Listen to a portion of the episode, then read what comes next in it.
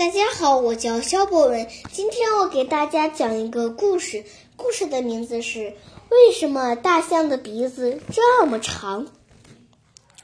在很久很久以前，不管是成年大象们还是象宝宝们，都是没有长鼻子的。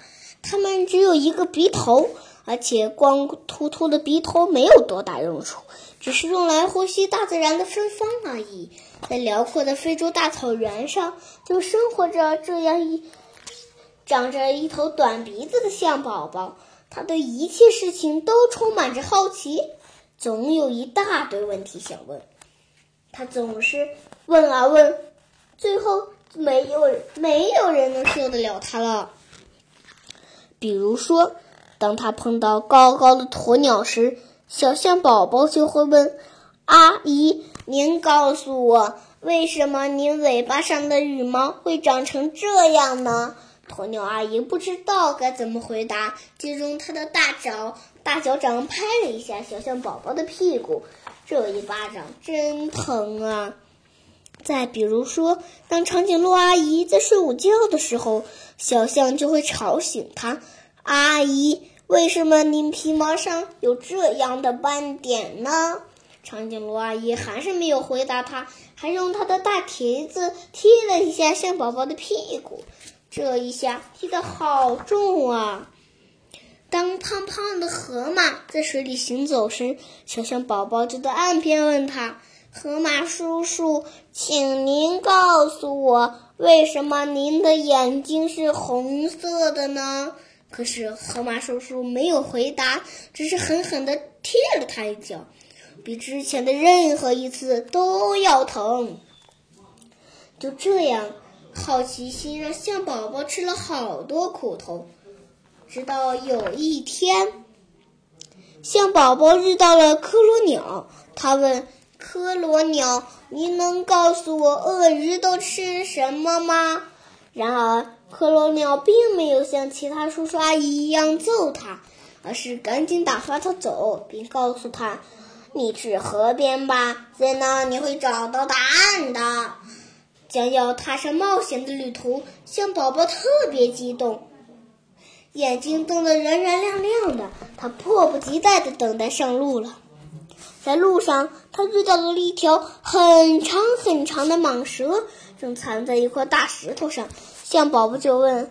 美丽的蟒蛇，你能告诉我鳄鱼在晚餐时候都吃什么吗？蟒蛇只想赶紧打发走这头好奇的象宝宝，就回答说：“你看到远处的河了吗？靠近河岸，你就能找到你要的答案了。我要睡午觉了，现在让我安静会儿吧。”小象向蟒蛇鞠了一躬，谢过蟒蛇，然后又上路了，走了很远。他终于到达了河岸，我们的象宝宝真是累坏了。他一脚踩在了一块他以为是木头的东西上。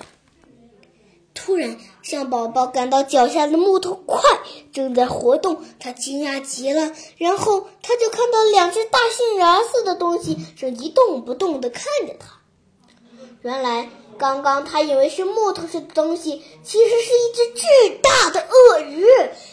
象宝宝并不知道，因为他从来都没有遇到过鳄鱼。像之前一样，象宝宝问道：“您知道鳄鱼在哪吗？我想知道它晚餐都吃什么。”于是，鳄鱼眨了眨眼睛，把它的尾巴翘出水面。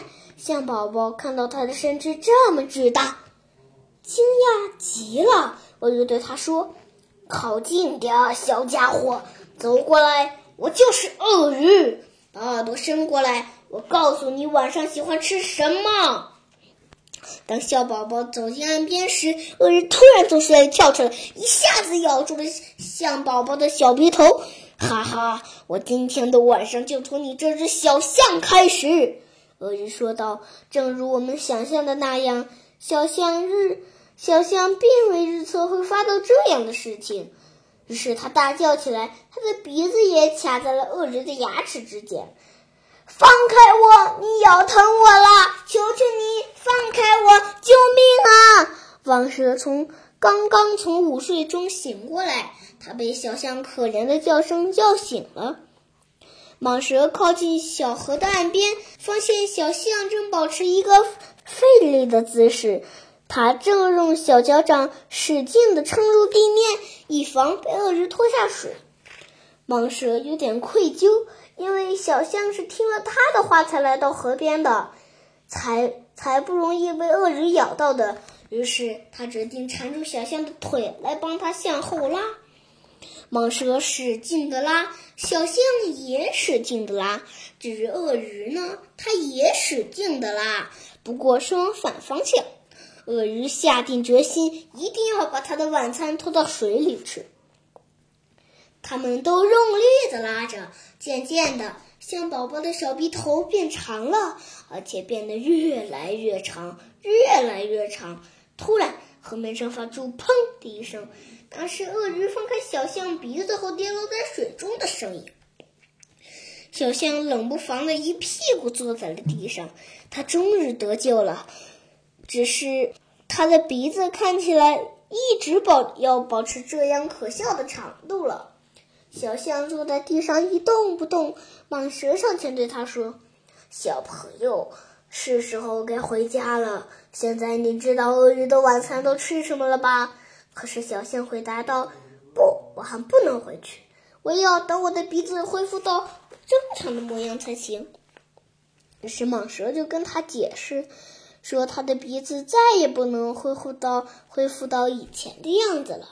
从今以后，这就是你鼻子正常的模样了。你最你最好学着适应它。然后好好想想，它可以用来做什么。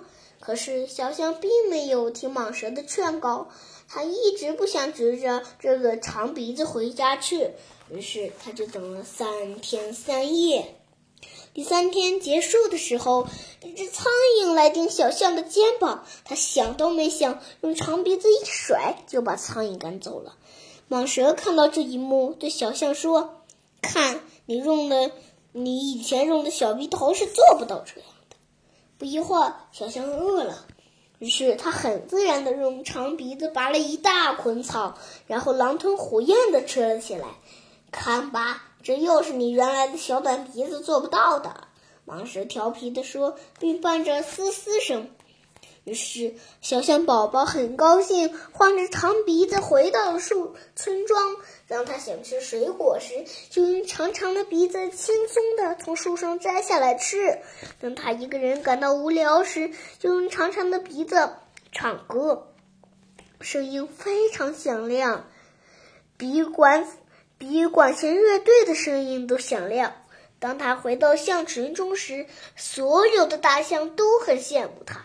于是，一个个排斥着鳄鱼大师，求鳄鱼大师赐予他们一个长长的鼻子。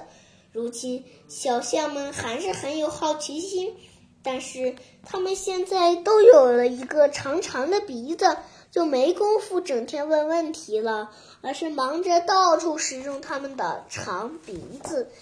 谢谢大家，我的故事，我的故事讲完了。